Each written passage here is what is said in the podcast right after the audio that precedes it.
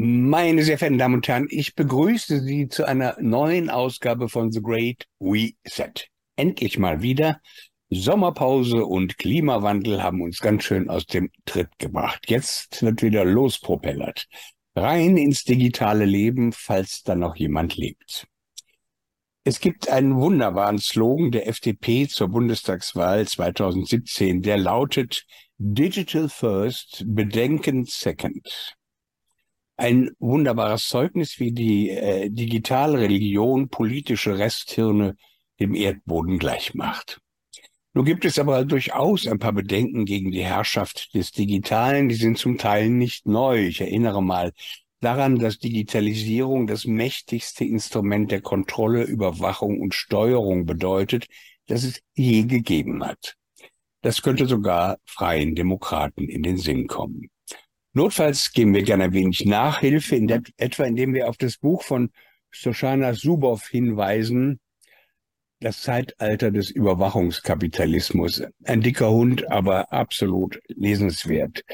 Danach äh, haben Sie zwar immer noch viele Fragen, aber Sie wissen auch mehr. Und auch in, wenn man in der westlichen, freien westlichen Wertegemeinschaft nicht so gerne darüber spricht, da gibt es noch Enthüllungen eines gewissen Edgar Snowden, die vor ziemlich genau zehn Jahren die Folterinstrumente amerikanischer globaler Totalüberwachung offenbart haben. Zweitens geht es bei den Problemen des Digitalen darum, wie digitale Techniken analoge Fähigkeiten des Menschen unmerklich verkrüppeln. Und drittens geht es heute besonders um einen Punkt, auf den mich zwei meiner Gäste erst aufmerksam gemacht haben, nämlich um das Recht auf digital freies Leben. Es ist nämlich so, dass immer mehr Lebensbereiche ohne Smartphone oder Computer gar nicht mehr betreten werden können. Deshalb haben Hermann Kohn und Henrik Mühlenbein, das sind die beiden Herren bei von mir aus rechts, links, oben, ich weiß nicht, wie das bei euch ankommt, also Hermann Kohn und Henrik Mühlenbein eine Initiative gegründet, die sicherstellen will, dass wir auch ohne digitale Bewaffnung noch am gesellschaftlichen Leben teilnehmen dürfen. Und ich danke Ihnen beiden sehr für die Anregung. Dann begrüße ich den Datenanalyst Tom Lausen, der liebend gern ausgiebig in Daten badet. Doch statt Ihnen zu gehorchen, scheinen Sie mit ihm zu sprechen. Und schließlich hoffe ich, dass Rechtsanwalt Alexander Christ uns hoffentlich bei der Frage helfen kann, wie ein solches Recht auf digital freies Leben zurecht werden kann. Es gibt kein wahres Leben im Falschen, sprach Theodor W. Adorno selig und recht hatte.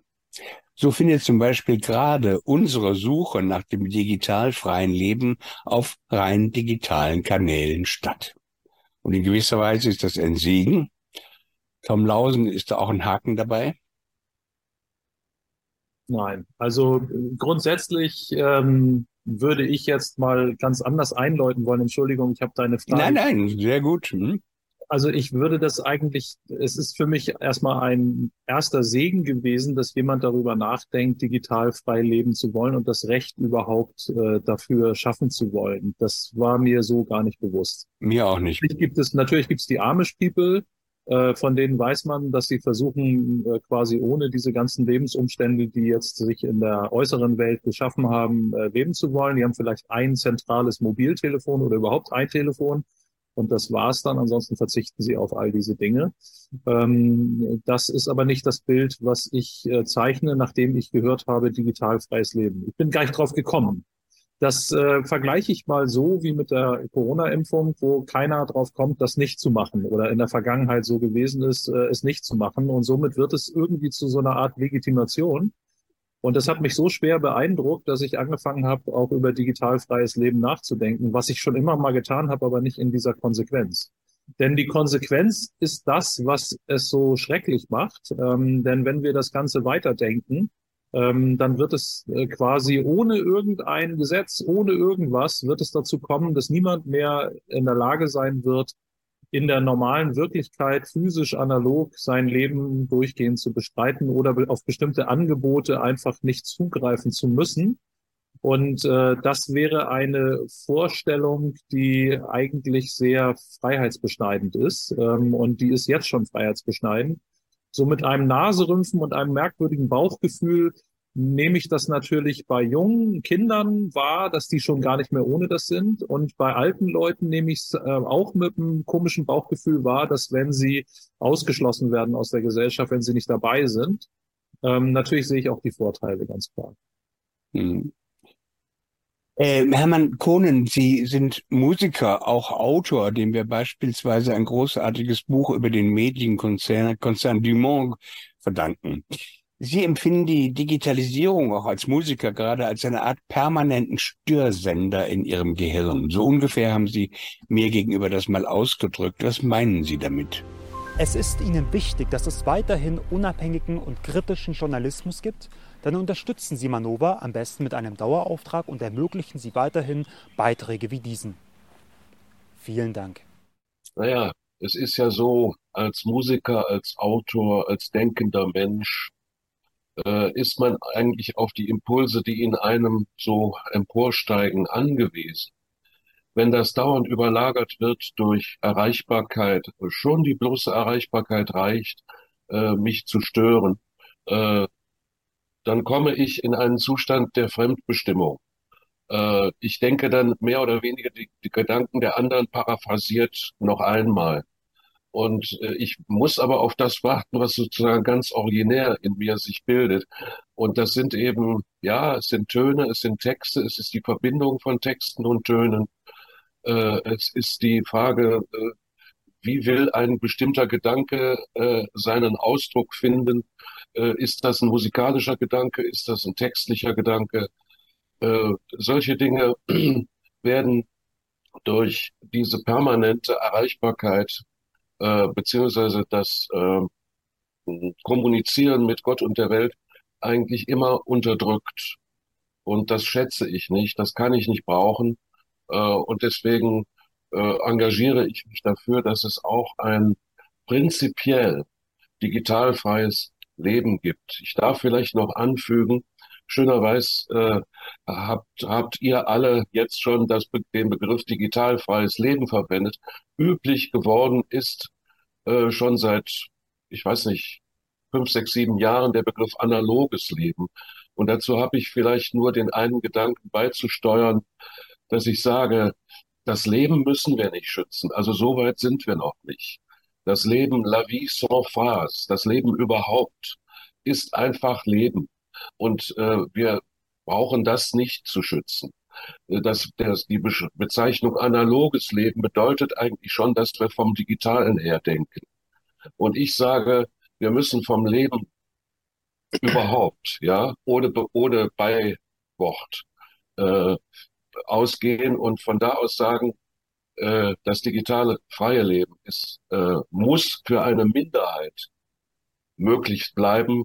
Und das muss eben auch den Weg ins Recht finden, und zwar explizit und nicht nur wie ich in dem Manifest, was wir veröffentlicht haben, Anfang des Jahres, äh, nur implizit. Äh, in den Antidiskriminierungsstatuten der Menschenrechte, des EU-Rechts und des deutschen Grundgesetzes muss dieses Recht explizit aufgenommen werden. Die sogenannte Antidiskriminierungsbeauftragte der deutschen Bundesregierung, Frau Attermann, muss sich auch um diesen Bereich der Diskriminierung kümmern. Und vielleicht als letztes äh, darf ich sagen, ich lebe jetzt, äh, seitdem ich das Thema auf dem Schirm habe, das geht schon eine ganze Weile so, äh, äh, das fing an äh, mit meiner Weigerung, ein Smartphone zu haben, äh, dass ich ähm, wie soll ich sagen, ich möchte sozusagen die Diskriminierungen erleiden. ich, ich, ich möchte sie mitkriegen. Ich wollte zum Beispiel in die Kölner Philharmonie um ein bestimmtes Werk, ein, ein Abend mit einem äh, leider schon verstorbenen äh, französischen Komponisten äh, zu erleben, den man eigentlich nur da erleben kann. Äh, das kann man nicht übertragen mit irgendwelchen HiFi-Geräten. Äh, Spektralist, das ist äh, Gérard Griset, ja, schon verstorben.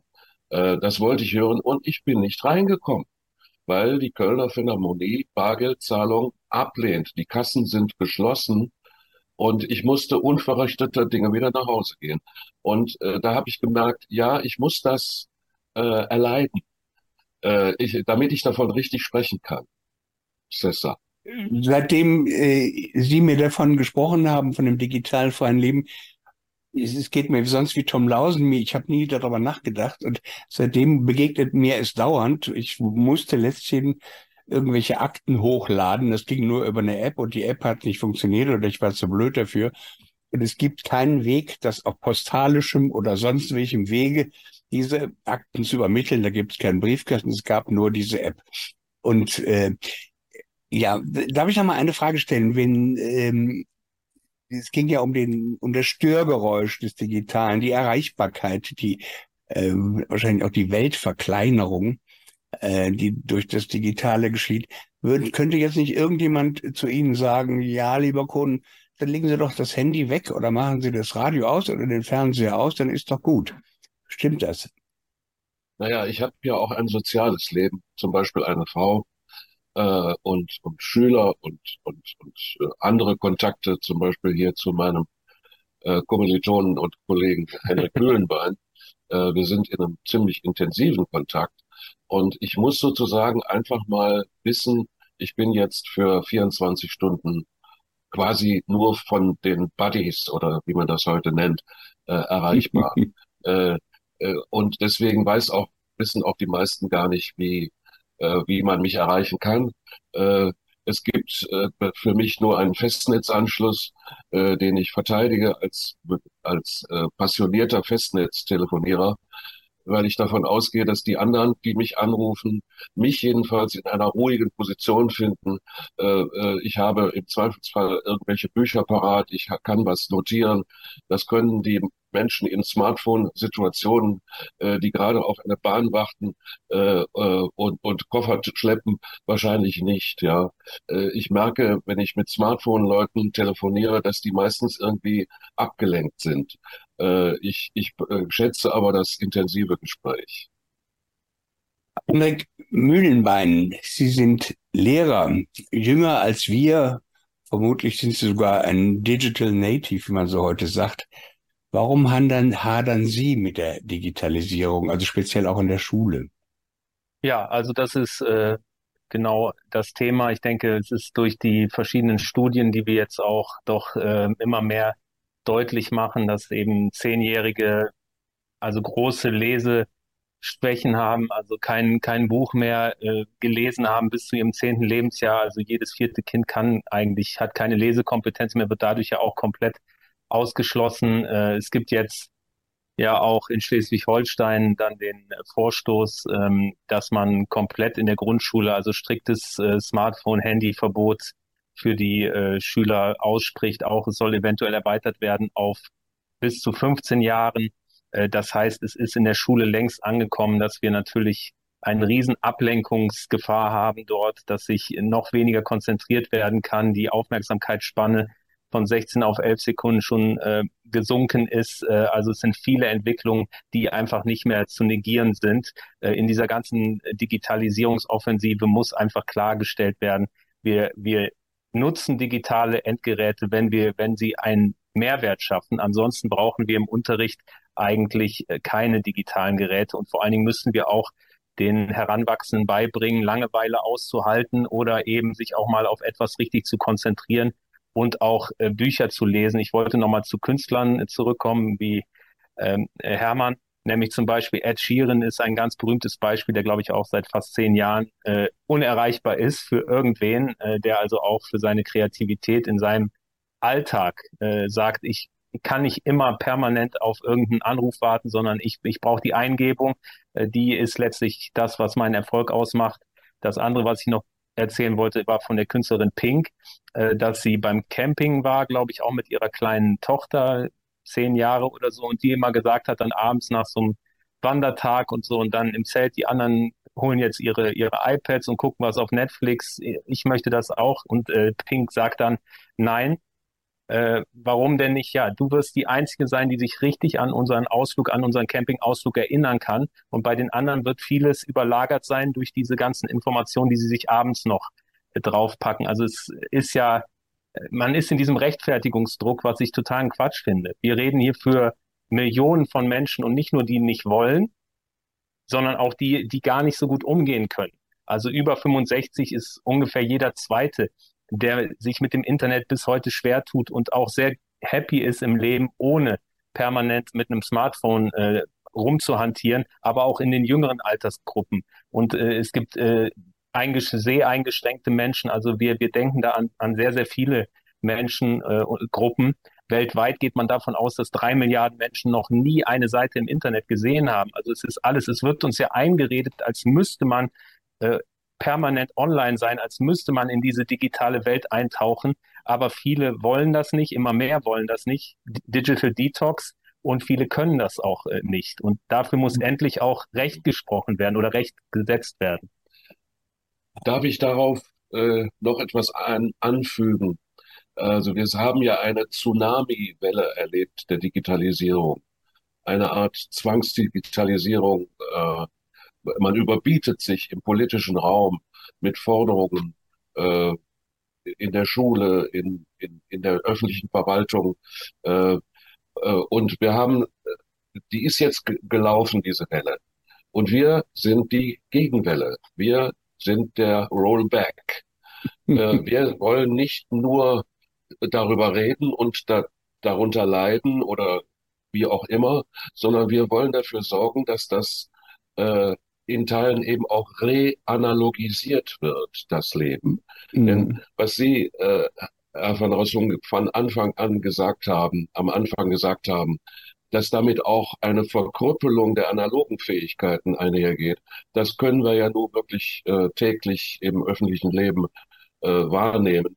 Und äh, diese Tsunami-Welle äh, ist ja schon vor 30, 40 Jahren ausgelöst worden. Wenn bei uns die Technik ankommt, hat es da einen Vorlauf von Jahrzehnten gegeben. Und äh, dieser digital-finanzielle, ähm, politische, mediale Komplex, der dahinter steckt, der uns das sozusagen täglich äh, aufzwingt und uns gängelt, äh, dem muss jetzt eine Gegenbewegung, und zwar eine globale Gegenbewegung entgegengestellt werden.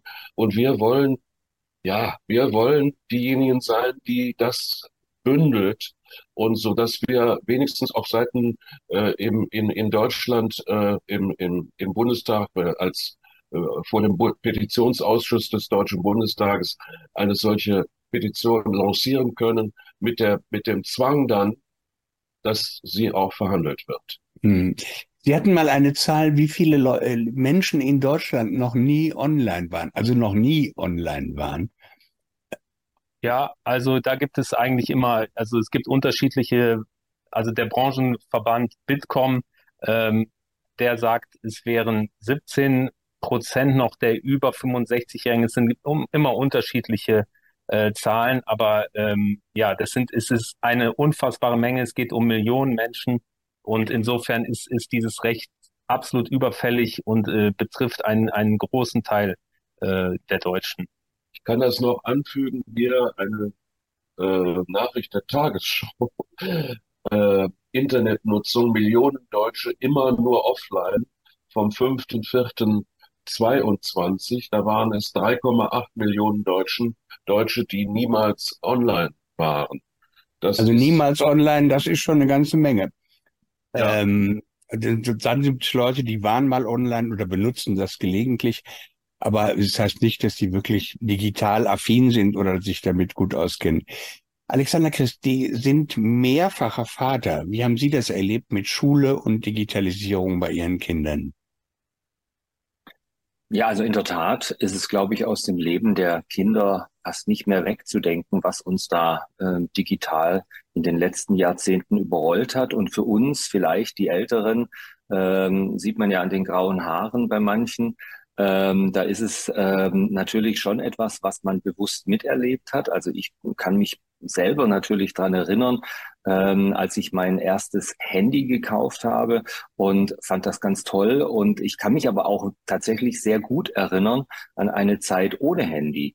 Und äh, meine Doktorarbeit habe ich tatsächlich auf der Schreibmaschine geschrieben, ob man es glaubt oder nicht. Und dann mühsam, äh, weil es damals dann natürlich auch schon Computer gab, ähm, äh, mit einem Computer äh, in eine ähm, digitale Version übertragen, weil mir das einfacher schien. Also ich glaube, der Zugang der Älteren zu all dem ist ein Zugang, der geprägt ist durch, ähm, das wird jetzt besser, da erleichtere ich mir etwas, da helfe ich mir bei schwierigen Aufgaben. Und wir sind auch ein bisschen enttäuscht worden, das kann man, glaube ich, schon sagen. Also ich kann das für mich jedenfalls sagen. Viele Dinge, die ich digital mache, sind nicht einfacher geworden. Ähm, und manchmal, ich könnte jetzt Beispiele bringen, greife ich dann zu analogen Parallelversionen zurück und stelle fest, es geht genauso schnell oder vielleicht sogar schneller und irgendwie einfacher. Also zum Beispiel einen Kalender führe ich in Papierform weil ich da besser den Überblick habe. Ich kann mir persönlich nicht vorstellen, äh, auf einem kleinen Bildschirm einen Überblick zu haben. Es gibt wahrscheinlich Leute, die sagen, du kannst das halt nicht richtig. Wenn ich all das mit meinen Kindern bespreche, und die sind ja nun in verschiedenen Altersgruppen, ähm, ich habe zwei, die sind ähm, äh, um die 20 und ich habe zwei, die sind um die 10. Ähm, wenn ich das mit denen bespreche, dann gucken die mich aus staunenden Augen an und wissen überhaupt nicht, äh, wovon ich rede, weil die das als völlig normal äh, ansehen. Und grundgegeben ist es also eigentlich nur eine Frage, wann erhält man Zugang in diese digitale Welt? Ähm, für ähm, unsere jüngeren Kinder ist es so, dass die ähm, den Tag und auch die, die Älteren war es genauso, den Tag herbeigefiebert haben, wo sie dann endlich den Zugang, wie, wie eine Tür, die aufgeht, in diese digitale Welt erhalten konnten. Und das ist dann natürlich der Zugang über das Handy. Und dem kann man sich auch nicht entziehen, kaum. Also man kann natürlich immer alles, aber eigentlich ist es so, dass der Druck, der in der Schule auf die Kinder ausgeübt wird, durch die Freunde, durch das Umfeld, auch durch die Lehrer, immens ist. Und äh, es ist fast nicht möglich zu sagen, wir zögern das nochmal ein Jahr raus, wir schieben das nochmal. Ähm, ich habe früher gedacht, ähm, bis 15 ähm, halte ich durch. Ähm, das ist eine Utopie, das ist, das ist nicht zu machen eigentlich, ja, weil der Druck so wahnsinnig groß ist, das müssen eben alle haben. Und jetzt möchte ich vielleicht nochmal einen, einen generellen Gedanken anschließen. Wir haben ähm, in den ersten Jahren, als das Ganze anfing, immer ähm, als Schlagwort gehört, es ging vor allem den Juristen so Recht auf informationelle Selbstbestimmung. Also das Recht, dass ich Herr meiner oder Frau meiner Daten, wie man jetzt modern wahrscheinlich sagen muss, sonst äh, äh kriegt man da auch gleich ein Problem. Äh, Punkt, Punkt, Punkt. Also ähm, man muss absoluter ähm, Chef seiner Daten sein, kein anderer darf die Datenhoheit erlangen. Und da drückt sich ja schon aus eine gewisse Grundskepsis, eine gewisse Abwehrhaltung, ein, ein mh, mm, ganz gesundes ähm, Misstrauen, eine Vorsicht im Umgang mit Daten. Und ähm, heute ist davon, glaube ich, kaum mehr die Rede. Jedenfalls begegnet mir das kaum mehr. Das ist auch übrigens für ähm, die Kinder überhaupt kein Thema.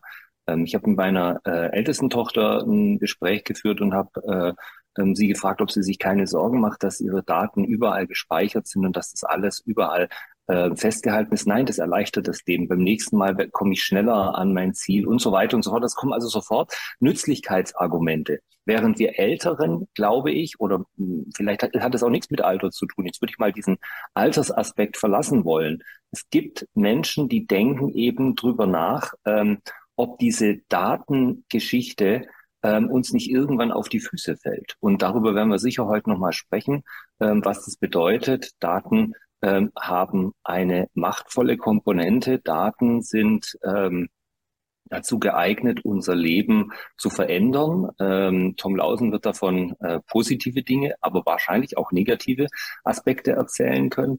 Und ich glaube, wir sollten einfach dieses gesunde Misstrauen ähm, behalten oder wiedergewinnen und uns an die Anfangszeit erinnern, wo von einem Recht auf informationelle Selbstbestimmung die Rede war. Das hat die, die Anfangsdiskussion geprägt. Und das sollten wir wieder ins Gedächtnis rufen, glaube ich. Allein das Wort ist völlig in Vergessenheit geraten. Ich will, ist wirklich äh, ganz genau, wie Sie sagen. Ähm, Sie sagen, Sie können sich noch sehr gut erinnern, wie das war ohne Handy. Das kann ich zum Beispiel überhaupt nicht. Ich habe letztens mit meiner Frau, haben wir noch mal gegrübelt, wie ging das denn dann, wenn wir das gemacht, also nicht nur Handy, auch Computer und so weiter und so weiter. Ähm, das ist das Fatale. Das Zeug ist so integriert in unser Leben, dass wir es gar nicht sehen. Also ich, also ich muss mir das erst so ver vergegenwärtigen. Was, ja. Das ist jetzt alles digital, das ist so.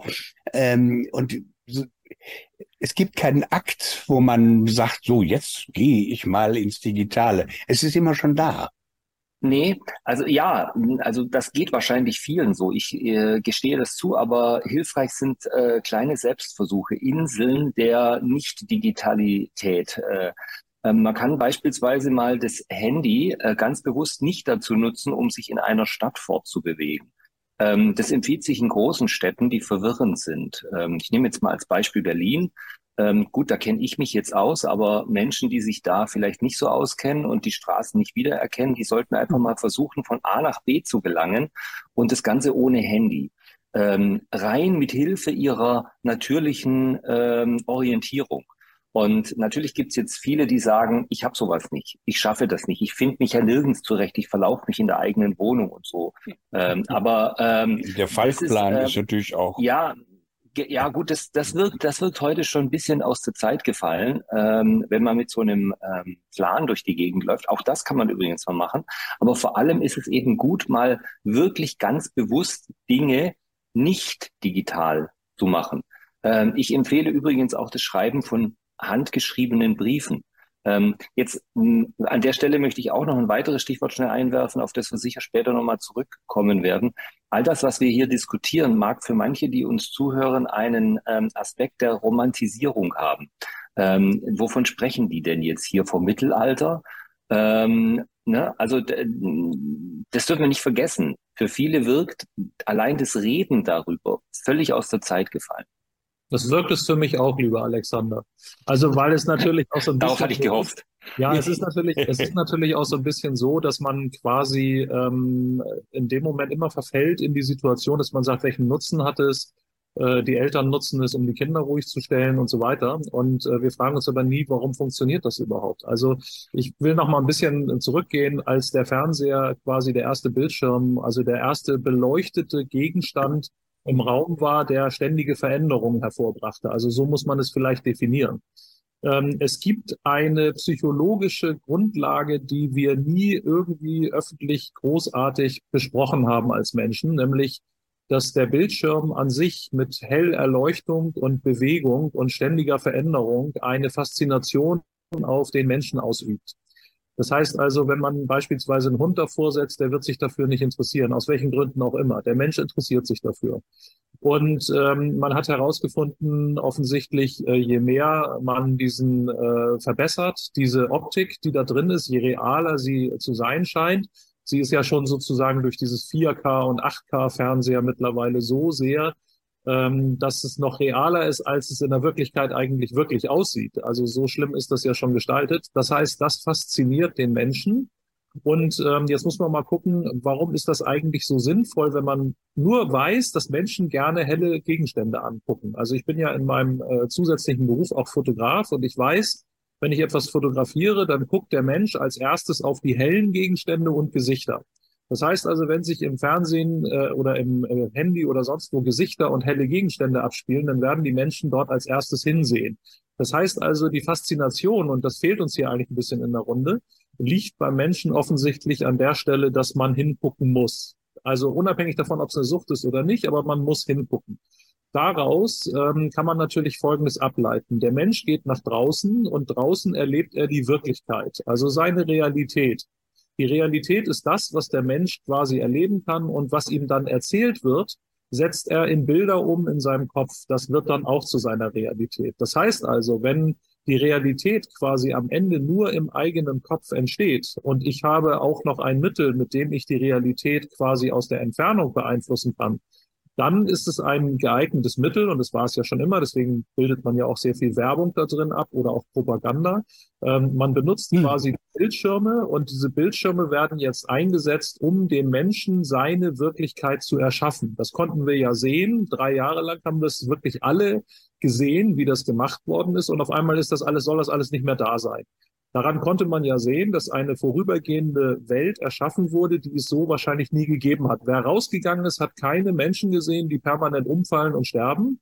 Aber wer in den Fernseher geguckt hat, hat Intensivstationen gesehen, die überfüllt waren und ist wohl davon ausgegangen, dass es dann auch so äh, schlimm sein muss. Das heißt also, diese Medien machen süchtig, man muss da hingucken und äh, sie schaffen es auch noch, die Realität im Kopf zu, ähm, zu erschaffen. Jetzt haben wir also zwei Faktoren, die es natürlich sehr reizvoll machen, äh, dass das so weitergeht. Dann hat man diese Geräte zu Wearables, also zu tragbaren Gegenständen gemacht, die man an jeder Ecke mitnehmen kann, äh, nämlich in Form von Smartphones, mit einer Vielzahl von äh, Informationen, die darauf zu erlangen sind, mit einem permanenten Zugang zum Internet. Das heißt also, die Fähigkeiten, die wir jetzt hier vereinzelt angesprochen haben, also von wegen, dass man mal in der Stadt mit einem äh, Stadtplan durch die Gegend geht oder gar nicht sich mehr vielleicht zurechtfindet, ähm, das will ich jetzt nochmal sagen, dass viele das noch hinkriegen würden. Aber viele andere Sachen würden sie halt nicht hinkriegen. Dafür nutzen sie das Handy und äh, den Bildschirm, der dann hell erleuchtet. Die sind ja alle toll erleuchtet. Das sind ja alles tolle, helle, erleuchtete LED-Bildschirme äh, und noch andere Flüssigkeitsträger, die das dann irgendwie toll darstellen diese Sache führt dazu, dass wir uns von unseren eigenen Fähigkeiten entfernen und eigentlich mehr äh, in eine Vereinheitlichung glauben zu gehen, weil die Realität, in der wir uns bewegen, findet ja im Bildschirm statt. Und die Entwicklung, die jetzt dadurch entsteht, ist, dass unser individuelles Verhalten, das wir vielleicht noch haben, jetzt auch noch gespeichert wird. Das heißt also, ich werde mich nicht so gut kennen, wie mich die Protokolle, die äh, im Hintergrund über mich gespeichert worden sind, mich jetzt kennen. Also ich weiß nicht, wie lange ich auf welchen Internetseiten surfe. Die Protokolle, die das über mich gespeichert haben, wissen das.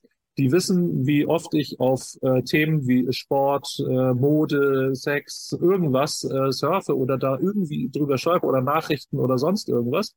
Das wissen die im Hintergrund liegenden Informationsdatenbanken über mich ganz hervorragend und über jeden von euch auch.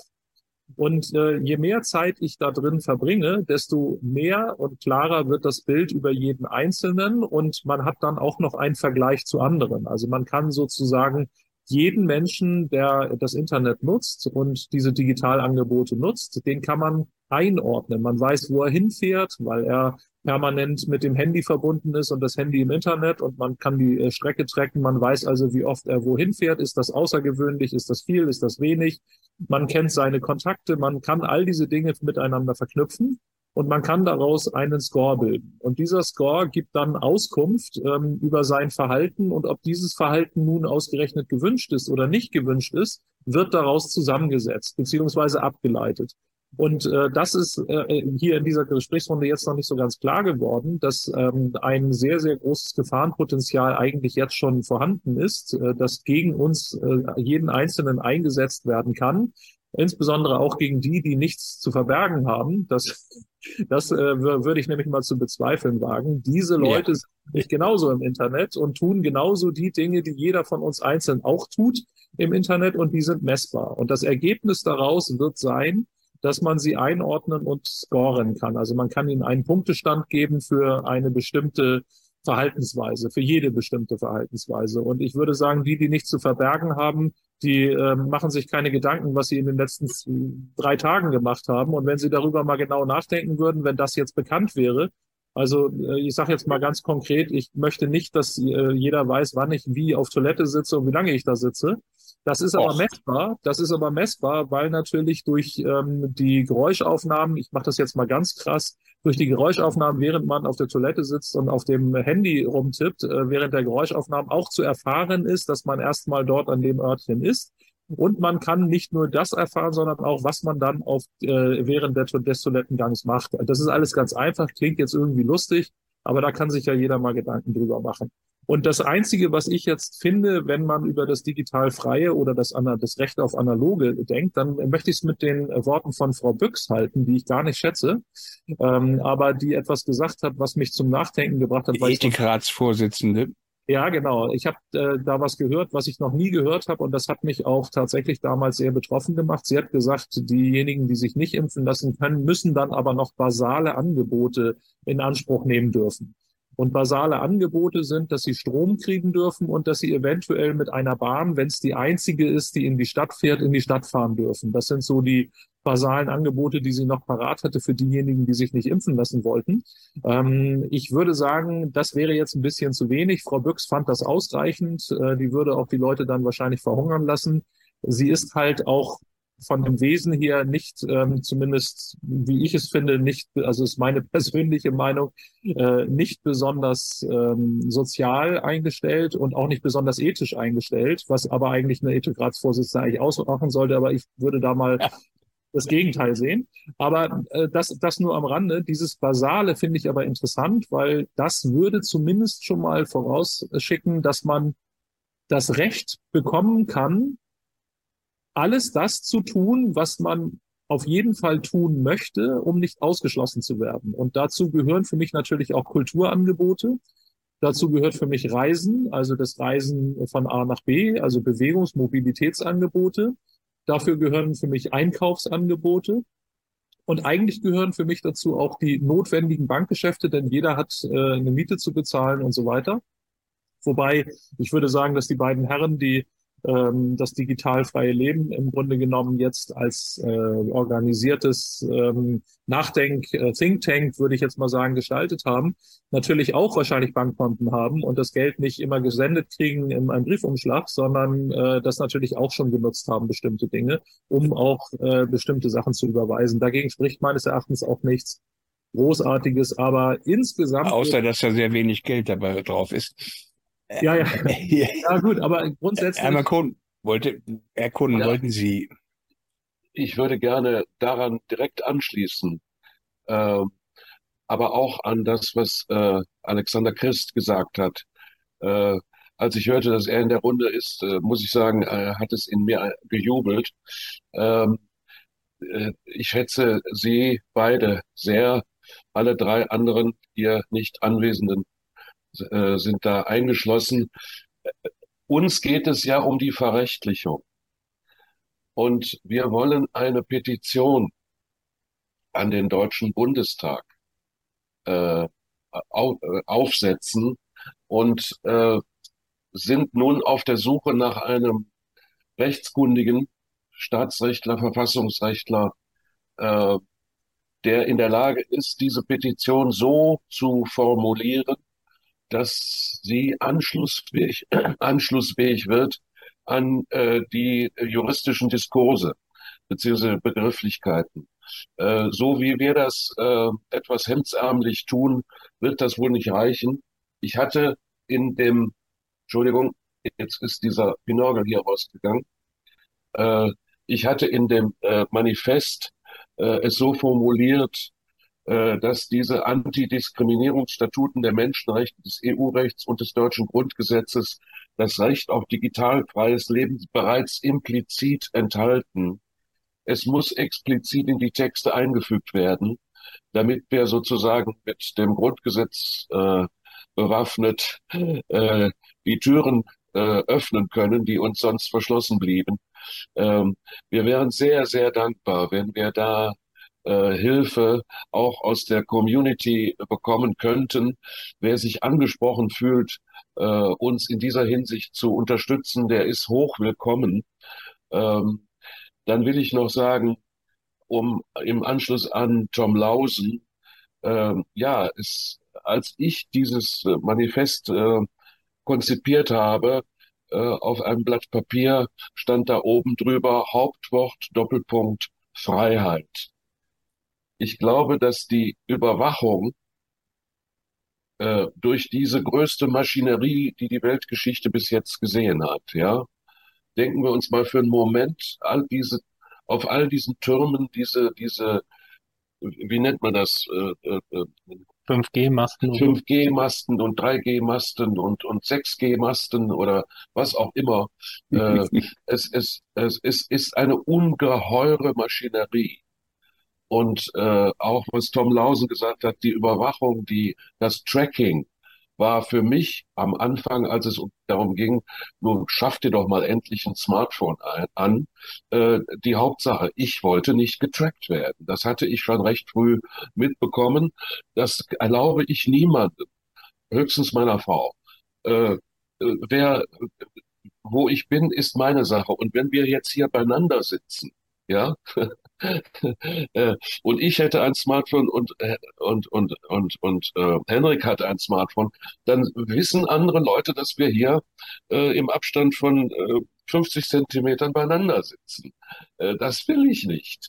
Äh, und äh, ich hatte da schon sehr früh einen, Sensus dafür äh, zu spüren, äh, wann äh, eine Ordnung übergriffig wird. Ja, also ähm, es ist ja noch in Anschluss an Tom Lausen äh, in der Tat so, dass das, was jetzt über die Kanäle, die digitalen Kanäle in Bild und Ton versendet wird, äh, für mich immer deutlicher den Ausdruck äh, Propaganda verdient.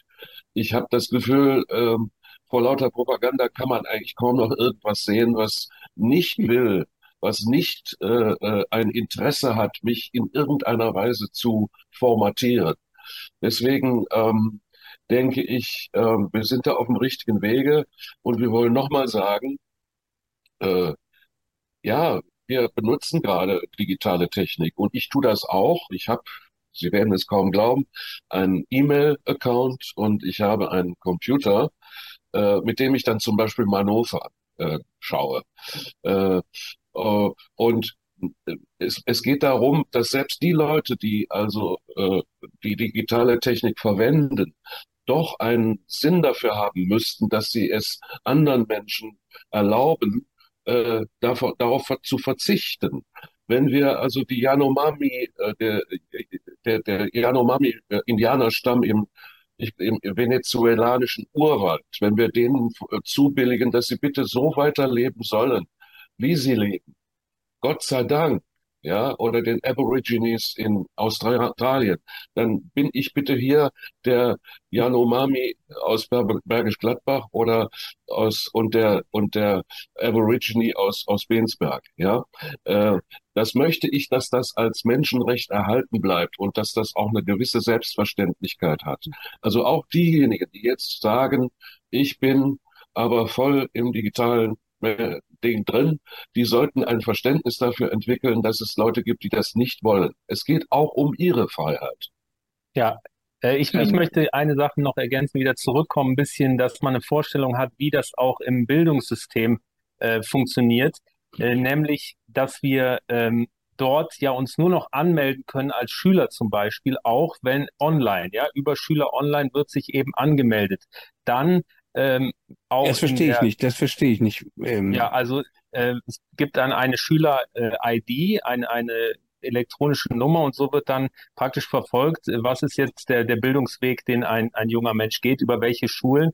Und man kann sich praktisch dann auch nicht mehr postalisch irgendwie sagen, ich möchte jetzt hier auf die Schule, sondern man braucht dann diese Nummer und muss sich dann elektronisch wieder anmelden bei der nächsten Schule. Das heißt, so wird man dort getrackt. Dann hat man äh, eben auch ähm, äh, das Thema, dass, dass wir sehr stark äh, Produkte von Microsoft äh, nutzen. Es musste dann alles äh, dann auch recht schnell gehen, äh, als die politischen Lockdowns kamen. Und dort gab es dann keine große Diskussion, dass man sich auf Microsoft Teams verständigt hat. Wer sich mit der Software be beschäftigt hat, man sieht jederzeit, wann wer online ist, wie viel er gearbeitet hat. Also eigentlich äh, das komplette Überwachungstool. Und zu guter Letzt gibt es eben immer mehr sogenannte iPad-Klassen in Deutschland auch, wo auch den Schülern nicht mehr freigestellt ist, auf, auf ein anderes Produkt zurückzugreifen, sondern bewusst äh, die Marke Apple äh, eingesetzt wird ähm, und dann auch kostenpflichtig beispielsweise die Software GoodNotes verwendet wird ähm, und, und äh, sehr früh die Kinder eigentlich ja an die großen Player gewöhnt werden, sprich äh, Microsoft äh, und, und Apple und natürlich Google als Suchmaschine und so wird das ja alles von den großen Konzernen auch in die nächste Generation reingetragen. Also das, denke ich, sollte man auch nochmal klar sagen, dass äh, diese Skepsis vor allen Dingen äh, den digitalen Großkonzernen auch gelten sollte und niemals äh, wie ein Feuer äh, äh, löschen darf, ähm, sondern ähm, äh, es muss weiter am, die Skepsis muss unbedingt hochgehalten werden und gerade auch im, im Bildungssystem, wie viel über welche Medien äh, wird dort unterrichtet. Ich denke, dass das muss äh, auch wissenschaftlich äh, verfolgt werden. Dann haben wir das gesundheitliche Thema noch einmal kurz, möchte ich Herrn Dr. Mutter erwähnen wegen dem Thema Strahlung.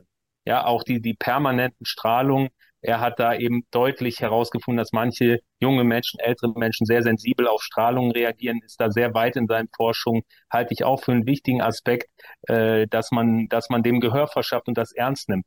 Wie, wie Menschen aufblühen, wenn sie plötzlich in einer strahlenfreien Umgebung, beispielsweise nachts schlafen und so, das äh, ist auch hochinteressant. Und so hat es ja unendlich viele Facetten, die wir hier kaum alle besprechen können.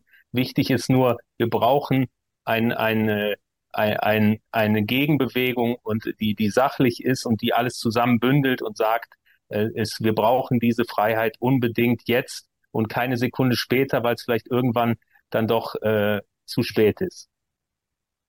Alex.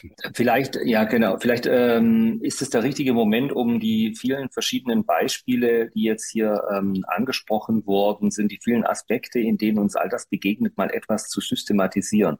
Im Grunde sind es vier Aspekte, um die es geht beim Thema. Und drei davon, mindestens drei, sind ähm, eminent wichtig im juristischen Kontext. Das erste Thema ist die Frage der Teilhabe, des Zugangs. Teilhaberechte müssen grundsätzlich gewahrt werden. Jetzt haben wir natürlich erlebt, dass das in der letzten Zeit ähm, ziemlich äh, strapaziert worden ist, dieses wunderbare Teilhaberecht. Ähm, wir haben ähm, äh, in den letzten drei Jahren erlebt, dass Menschen der Zugang zu bestimmten äh, Bereichen nicht gewährt wurde und das Teilhaberecht scheint offenbar ähm, auf einem ähm, Rückzug zu sein oder es, es ist jedenfalls bedroht, stark eingeschränkt zu werden. Aber als Jurist darf ich das natürlich nicht vergessen und muss betonen, dass das Teilhaberecht eines der wichtigsten Rechte überhaupt in einer menschlichen äh, Gemeinschaft ist, ähm, die auf ein friedliches Zusammenleben gerichtet ist. Da müssen alle einen möglichst gleichartigen, gleich ähm, berechtigten Zugang zu den Bereichen bekommen, die den Einzelnen zur Verfügung stehen sollen und egal was es ist. Also das Teilhaberecht ist ein elementares Menschenrecht. Ähm, das zweite Recht ist ähm, das Recht, das mit der Datenhoheit zu tun hat, nämlich, ich habe es vorher angesprochen, äh, dass es mir möglich äh, sein muss, jederzeit ähm, über meine Daten zu verfügen und eben auch andere von diesen Daten auszuschließen. Ähm, dieses Recht ist ein ebenfalls sehr, sehr wichtiges, äh, juristisch im Grunde einklagbares Recht. Ähm, aber auch das ist ein Recht, das natürlich stark strapaziert wird, wenn ich vor allem gar nicht mehr weiß, wer meine Daten besitzt. Ähm, Beispiele dazu ließen sich massenhaft bringen. Ähm, ich will nur eines exemplarisch nennen. Wenn man heute irgendwo ähm, nach einem Produkt sucht äh, oder irgendeine Leistung in Anspruch nehmen will und dieses Stichwort auch nur einmal eingibt, dann stellt man fest, dass man danach bombardiert wird, ohne danach gefragt zu haben, mit ähm, ähnlichen ähm, oder scheinbar dazu passenden Angeboten. Will ich das? Ich will das eigentlich nicht. Und wenn ich das nicht will, muss ich die Möglichkeit haben, andere von der Verwendung dieser Daten auszuschließen, die offensichtlich mit mir, mit meiner Person, mit meinem Individuum gekoppelt sind. Und das will ich eben können. Dazu brauche ich dieses Recht, meine Daten ständig ähm, verfügbar zu halten oder sie demjenigen geben zu können, dem ich sie geben will und andere davon ausschließen äh, zu können, wenn ich das eben so handhaben will. Also ein ebenfalls sehr, sehr wichtiges Recht. Ähm, der dritte Aspekt ist der Aspekt der Beeinflussung. Ähm, in dem Moment, wo jemand in meinen Daten herumwühlen kann, ähm, Tom Lausen hat das ausgeführt, ähm, diese auch auswerten kann und ähm, dann vor allem Rückschlüsse auf mein ähm, zukünftiges Verhalten ziehen kann, ähm, kann sich derjenige, jetzt stellen wir uns da bitte nicht eine einzelne Person vor, die sozusagen ein Wahnsinnsinteresse an mir als Person hat, aber wir stellen uns möglicherweise Institutionen vor, ähm, Unternehmen vor, die dann ein Interesse dran haben, ähm, diese Daten so auszuwerten, dass sie eben mein zukünftiges Verhalten beeinflussen, indem sie mir andere Vorschläge machen, wie ich mich verhalten soll. Oder ähm, das Ganze so subtil machen, dass ich das manchmal vielleicht sogar gar nicht wirklich merke. Also diese Beeinflussungsmöglichkeit ist ebenfalls aus juristischer Sicht eminent wichtig, weil ich mir natürlich Möglichkeiten ähm, bewahren können muss, diese Beeinflussungsversuche auszuschließen. ich muss immer die Möglichkeit haben, anderen die Möglichkeit eben nicht zu geben. Wer es möchte, dass er beeinflusst wird, der darf sich dann eben entsprechend frei äh, zeigen für solche äh, Beeinflussungsversuche. Aber wer das eben nicht möchte, der muss auch die Möglichkeit haben, das abzulehnen. Und zwar so abzulehnen, dass es dann nicht durch die Hintertür auf einen trotzdem einprasselt. Das sind also drei Aspekte, die, glaube ich, juristisch eminent wichtig sind. Daneben gibt es dann den schon angesprochenen Aspekt der Verkümmerung gewisser ähm, kreativer Fähigkeiten oder auch kommunikativer Fähigkeiten. Ähm, auch den halte ich persönlich für juristisch relevant, denn ähm, wenn wir jetzt gerade an die ähm, Schüler denken, an die Studenten denken, dann gibt es da ein Recht auf Bildung. Ähm, und dieses Recht auf Bildung, das ähm, bedeutet eben nicht ein Recht auf eine ganz bestimmte staatlich vorgegebene Bildung, die auf bestimmten Wegen stattzufinden hat, beispielsweise eben nur digital, sondern äh, ein Recht auf Bildung, das ähm, beinhaltet in dem Sinne, wie ich das meine, einen Zugang zu allen denkbaren Formen der Bildung und zu allen denkbaren Aspekten, ähm, über die man Bildung erlangen möchte oder könnte. Und äh, wenn man das so umfassend beschreibt, dann ist eben auch da eine Verengung ähm, oder auch so eine so eine äh, äh Pipeline, äh, Pipeline-artige äh, Engführung, äh, indem ich Zugang zu Bildung nur über digitale Wege erlangen kann. Ähm, juristisch abzulehnen, nicht zulässig. Das schränkt die ähm, Menschenrechte an der Stelle, die das Individuum hat, völlig unzulässig ein. Also alle vier Aspekte, die ich jetzt eben genannt habe, sind aus meiner Sicht ähm, juristisch relevant und münden jeweils in den ähm, umfassenden Gedanken, dass das alles über die Menschenrechte, ähm, die ja nun allgemein gelten und auf die wir uns ja hoffentlich mal alle verständigt haben und immer noch verständigen, ähm, abzubilden ist. Wenn ich mal was sagen darf, ich könnte mir vorstellen, hier sitzt jetzt jemand und guckt uns zu und sagt, das sind ja reizende, nette Opas. Ähm, haben die eigentlich nicht von Snowden gehört? Der hat vor zehn Jahren enthüllt, und das wird seitdem nicht sehr viel besser geworden sein, dass die ganze Welt rund um die Uhr global überwacht wird. Und wir leben in einer Gesellschaft, die das nicht thematisiert. Die redet nicht darüber. Und ähm, ich bin fassungslos und, und da wird also irgendwie in Russland jemand ähm, eingesperrt. Das ist ungeheuer, Meinungsfreiheit und so weiter, mal abgesehen davon, dass die journalistischen Hintergründe da auch nicht so ganz korrekt sind. Aber dieser Skandal, dieser Jahrhundert, Jahrtausend-Skandal, der liegt offen zutage, den bestreitet ja auch niemand mehr angesichts dieser Totalüberwachung wollen wir Rechtsmittel einlegen. Tom, wie, wie siehst du das? Ist das ein, ein chancenloser Kampf oder ist das äh, ein, ein ähm, reden wir jetzt noch hinterm Komma um irgendwelche Freistellen?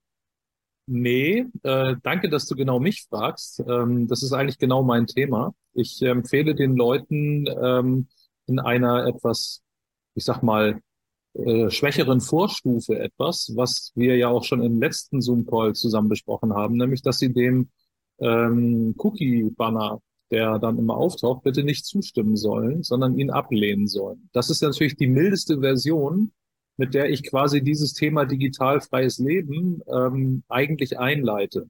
Denn wenn bestimmte Daten, die ich, denen ich nicht zustimme, nicht mehr an irgendwelche Orte gelangen, die ich gar nicht mehr kontrollieren kann, ähm, habe ich zumindest einen Anfang gemacht. Und das kann jeder. Und ich würde, nachdem ich eingeladen worden bin zu dem heutigen Gespräch, würde ich sogar allen Menschen empfehlen, wer Lust hat und ihm das mit dem Wegklicken der Cookie-Banner zu wenig ist, der sollte sich beginnen, äh, jeden Tag ähm, oder Tage vorzunehmen im Monat oder auch nur Stunden, wo er komplett digital frei lebt, je nach seinem Level.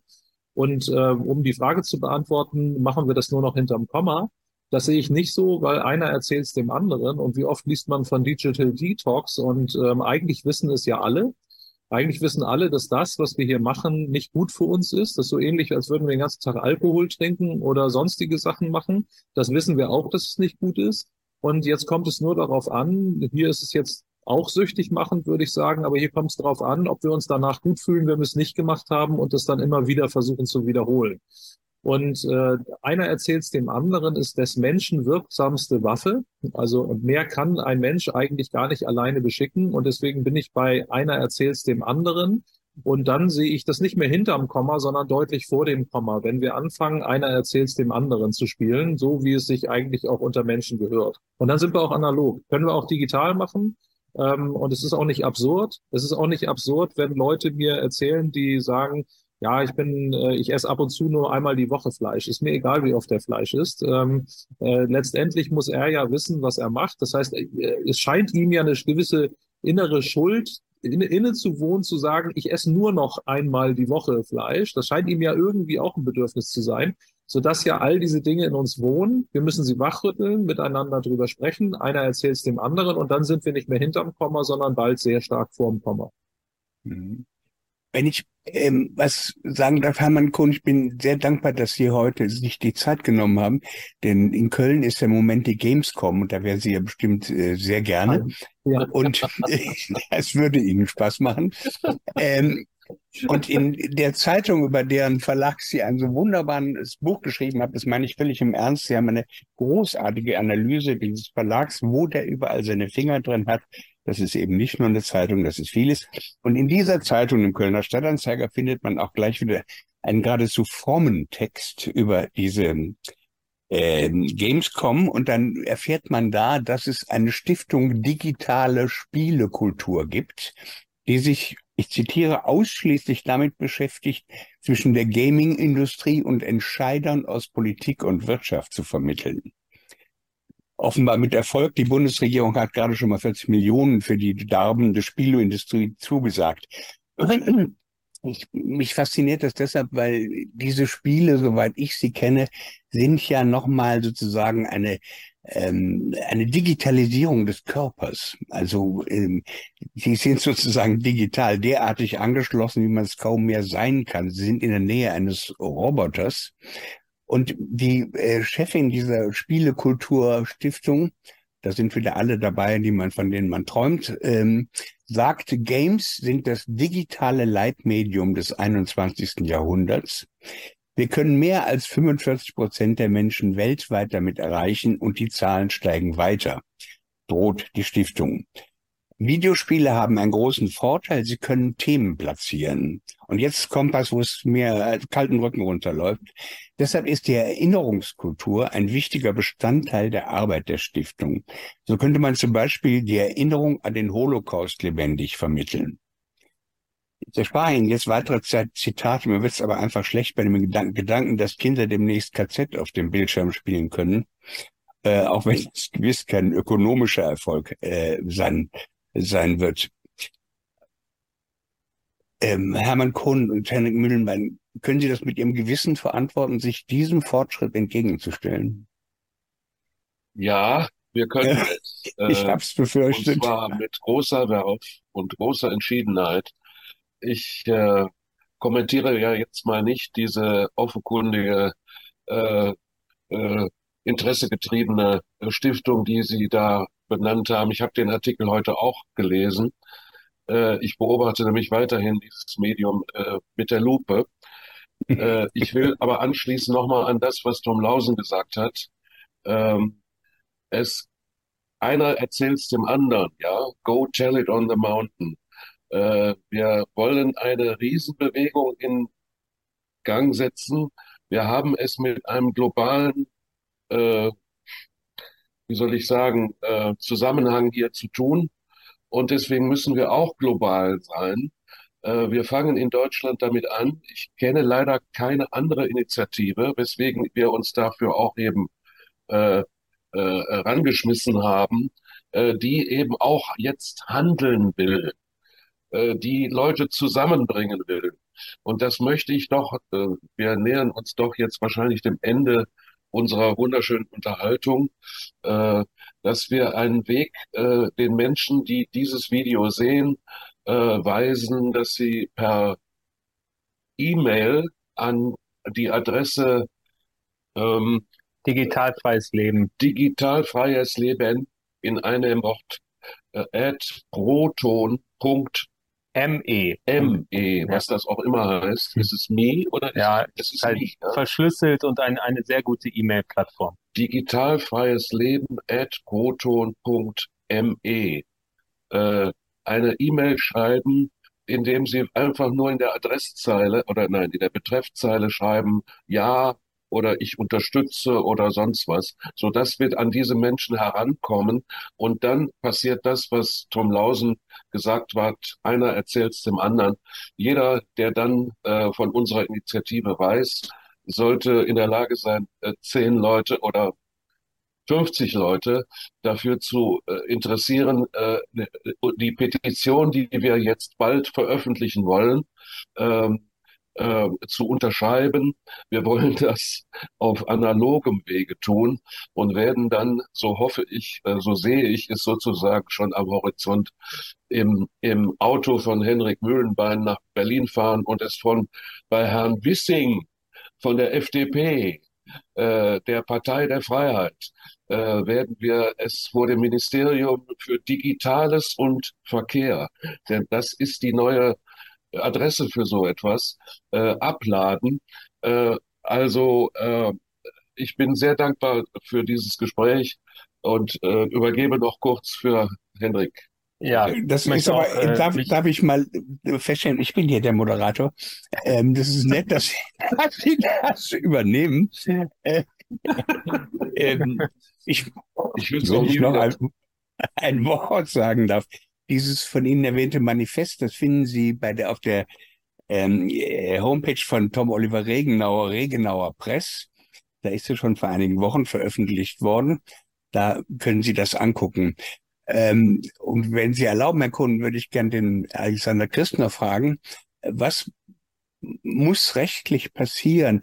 Ist es so, dass es die, alle, die haben ja mehrere Punkte auf, aufgezählt, die gibt es ja. Hm? Also es ist, müsste man sozusagen einen neue, neuen Passus einfügen oder, oder einen, neuen, also, einen neuen Komplex aufmachen. Also man kann das machen. Ähm, aber ähm, ich finde die Idee ja ganz charmant, äh, zu sagen, jetzt müssen wir das tatsächlich auch sichtbar machen. Und ähm, angesichts ähm, einer Zeit, in der ähm, uns in allen Bereichen des Lebens ähm, zunehmend begegnet, dass ich eben bestimmte Dinge nur noch digital machen kann, muss es eben sichtbar niedergeschrieben werden, dass die Zugangsmöglichkeiten auch nicht digital äh, bewahrt werden müssen.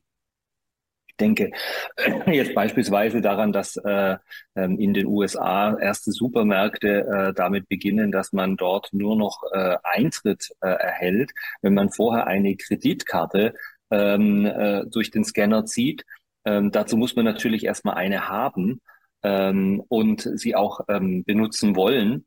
Und äh, ja, also das sind so Zugangsmöglichkeiten zu ganz, äh, wie wir das vorher gehört haben, Tom hat es ja angesprochen, basalen äh, Dingen des Lebens. Ähm, wenn ich nicht mehr in den Supermarkt gehen kann, weil ich sage, ich will keine Kreditkarte und ich will die eben vor allem nicht durch einen Scanner ziehen, weil man dann weiß, dass ich Alexander Christ an dem und dem Tag durch äh, diesen Scanner-Check gelaufen bin, ähm, dann komme ich eben in den Supermarkt nicht rein. Also das niederzuschreiben, das irgendwo festzuhalten, das ist eine ähm, ein Recht auf Teilhabe am öffentlichen ähm, und vor allem auch am wirtschaftlichen Leben ähm, ohne digitale Zugangshindernisse gibt, halte ich für eine charmante, kluge Idee. Ganz ehrlich bin ich aber ähm, der Meinung, dass wir all das nicht zwingend bräuchten, weil in den bisherigen äh, Regelungen, die das Grundgesetz dafür vorsieht, all das schon enthalten ist. Ähm, jetzt kann man aber mir entgegenhalten, dass äh, wir das auch bei vielen anderen Rechten geglaubt haben. Ähm, ich hätte zum Beispiel angenommen, dass ähm, äh, die Menschenwürde äh, ein so starkes Menschenrecht und Grundrecht ist, ähm, dass es mir ähm, als ewiges Freiheitsrecht ähm, Schutz gewährt. Ich musste mich eines Besseren belehren lassen und äh, ähm, feststellen, wie viele andere auch, wir haben das ja schon mehrfach gemeinsam erörtert, dass dann plötzlich neue Grundrechte aus der Versenkung gehoben wurden, die Juristen niemals ähm, als grundrechtswürdig angesehen hätten, nämlich ähm, das Grundrecht des Staates, äh, in die Gesundheit der anderen eingreifen zu dürfen. Ähm, davon hatte ich bis dato nichts gehört ähm, sondern für mich gab es nur ein Grundrecht äh, des Menschen, seine, über seine Gesundheit selbst bestimmen zu dürfen. Aber sowas musste ich lernen in den letzten Jahren und deshalb glaube ich, ist es wahrscheinlich doch am Ende eine gute Idee, wenn man das einfach nochmal explizit aufnimmt. Und deshalb glaube ich, ist es eine wichtige, gute Forderung zu sagen, dieses ähm, Grundrecht auf Zugang ähm, zu allen äh, politischen, äh, gesellschaftlichen und wirtschaftlichen äh, Bereichen muss auch nicht digital gewährleistet bleiben. Halte ich für eine tolle Idee. Also wenn ich äh, das nochmal ergänzen dürfte, auch äh, zu den beiden Herren, ich äh, denke nicht, dass das äh, sich gegenseitig E-Mail schreiben ist vielleicht auch eine Möglichkeit. Also die Leute mögen eine E-Mail an die genannte Adresse, die vielleicht auch unter dem Video ist, schreiben. Aber mein Vorschlag, ähm, der mir auch gleich in Sinn kam, als ich zu diesem Gespräch eingeladen wurde, war der, dass die Leute digital freie Spaziergänge machen sollten. Also sie sollten gar keine Handys mitbringen. Und die Spaziergänge finden überall in Deutschland statt. Die Leute haben sich jetzt da tatsächlich mit arrangiert. Und ich glaube, das ist für die Leute auch ein sehr interessantes, wichtiges und gutes Thema. Ähm, die Leute sollten digital frei äh, auf die Straße gehen und ähm, ihre Spaziergänge so machen. Und dann einer erzählt es dem anderen. Und möglicherweise ist das auch ein Thema, das anschlusskompatibel ist. Da wird man auch ins Gespräch kommen mit Leuten, die sagen, weswegen lauft ihr denn hier?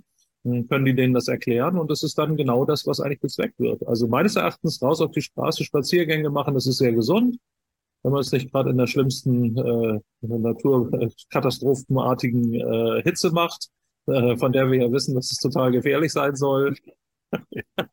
oder Starkregen, ja. Oder Starkregen, was man sollte, oder Feuer oder so. Aber nein, Spaß beiseite. Also ich finde, die Spaziergänge sind eigentlich optimal dafür geeignet. Und wenn auf einmal 50, 100 oder 200 Leute spazieren gehen, ähm, dann könnte das eine interessante Bewegung werden. Also meines Erachtens sehe ich die Spaziergänge, die ich sowieso ganz hervorragend finde, ähm, sehe ich dafür als die geeignete Methode an, um das in die Welt zu tragen.